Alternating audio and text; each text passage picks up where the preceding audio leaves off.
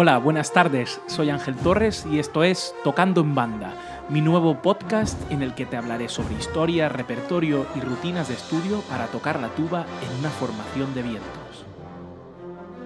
Todo esto en un formato de pocos minutos, durante los cuales viajaremos por el interesantísimo mundo de las bandas de música. Pero no solamente de hablar va a ir el asunto, también de tocar y mucho para presentarte los principales pasajes de su repertorio. Sí, has oído bien, repertorio de banda para tuba, ese gran olvidado. Sin más contemplaciones, empezamos. Tocando en banda, episodio 1. Quiero empezar hablándote de historia. Durante los primeros episodios iré introduciéndote en el fascinante mundo de las formaciones de viento y percusión que denominamos tradicionalmente bandas de música. Pero no te preocupes, iremos intercalando capítulos teóricos con otros prácticos. Como te comentaba, quiero hablarte de las formaciones de viento y percusión, sin embargo, me es imposible no hablarte también de la historia de nuestros instrumentos. Y sí, lo digo en plural porque, como veremos, existieron y existen una enorme diversidad de miembros de una familia que difícilmente puede describirse con un único término. En este primer episodio te hablaré de Roma, así que pongámonos en contexto. Durante el reinado de Servio Tulio, que tuvo lugar entre los años 578 y 534 a.C., se ejecutó una importante reorganización del ejército romano, que empezó a distinguir entre la infantería y la caballería a nivel formal, es decir, escrito. Y es que todo lo que queda por escrito puede trascender el tiempo de los hombres que lo escribieron. De hecho, uno de los peores castigos para los enemigos del Estado romano era la damnatio memoriae, es decir, la eliminación de todo su rastro en los registros oficiales, además de la destrucción de sus imágenes, monumentos o incluso la prohibición de pronunciar su nombre, suponiendo así una condena eterna al olvido. Como iremos viendo, cualquier reorganización a nivel militar implicaba, además, un nuevo planteamiento sobre las formaciones de vientos que cumplían funciones bélicas. Pero antes de hablar de formaciones, quiero presentarte los instrumentos más relevantes de este periodo histórico, que fueron las tubas romanas, los cornus, las buquinas y los litus. Para poder entenderlos un poco mejor, voy a describir sus principales características organológicas y sus usos más comunes. Podemos describir la tuba romana como un aerófono de metal o, en menor medida, de marfil o cuerno animal con forma cilíndrica. Encontramos instrumentos similares en Grecia, Israel y Egipto, pero su origen, al menos el de las tubas usadas en Roma, es etrusco. De hecho, los autores griegos y romanos atribuyen a su invención a dicha civilización. Los etruscos usaron las tubas en procesiones funerarias, junto con cornus y litus, en ceremonias religiosas públicas y en actos de celebración de los triunfos bélicos. Los romanos, además de adoptar el instrumento, también hicieron lo mismo con sus usos. Las tubas llegaban a producir hasta seis sonidos, pero de muy mala calidad y bastante estridentes, que resultaron eficaces para ahuyentar a los enemigos de Roma en sus innumerables guerras. De hecho, la Tercera Legión Augusta contaba con 39 tubiquines y 36 corniquines, es decir, una formación de aerófonos de metal grave. Aunque las tubas no se usaran tanto en la música culta romana como otros instrumentos, como por ejemplo la tibia o la lira, sus intérpretes tenían un estatus social muy elevado y recibían el nombre de tubiquines sacrorum populi romani, siendo sacerdotes de alto rango en los tiempos del Imperio romano.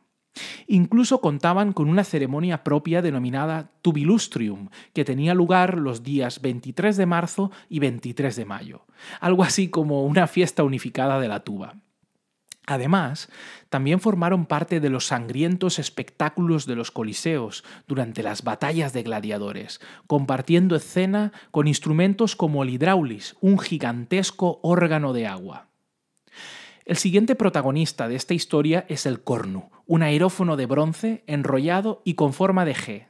Quizás, tiempo atrás, llegó a construirse con cuernos animales, como la buquina, de la que luego hablaremos.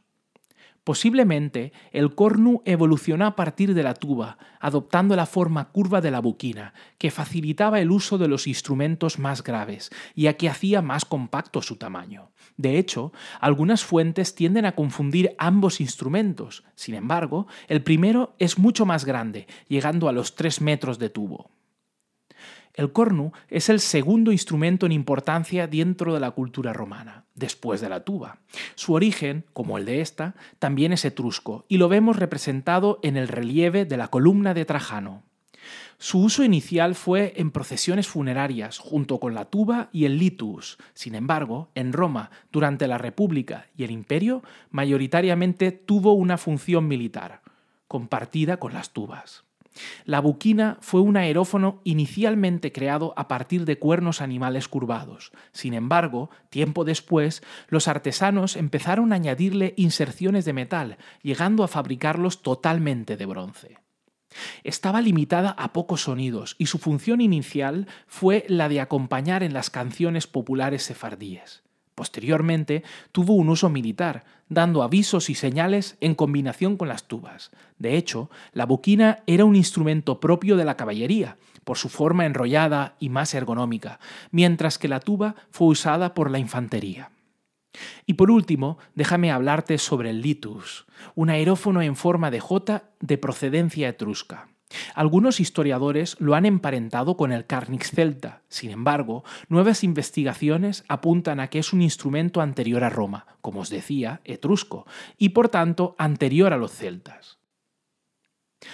Lo vemos representado en pictografías del siglo V a.C., como la de la tomba de la esquimia. Su uso se limitó a las procesiones fúnebres, de hecho, no tuvo una función militar. Muchos autores han confundido los términos litus y tuba, y de ahí la confusión en sus usos.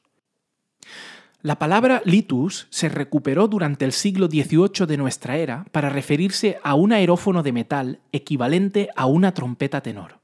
De hecho, normalmente se denominaba litui.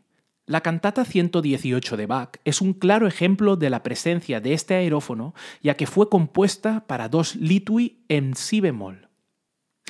Para finalizar, me gustaría decir que toda esta información ha llegado a nuestros días gracias a autores como Vegetius.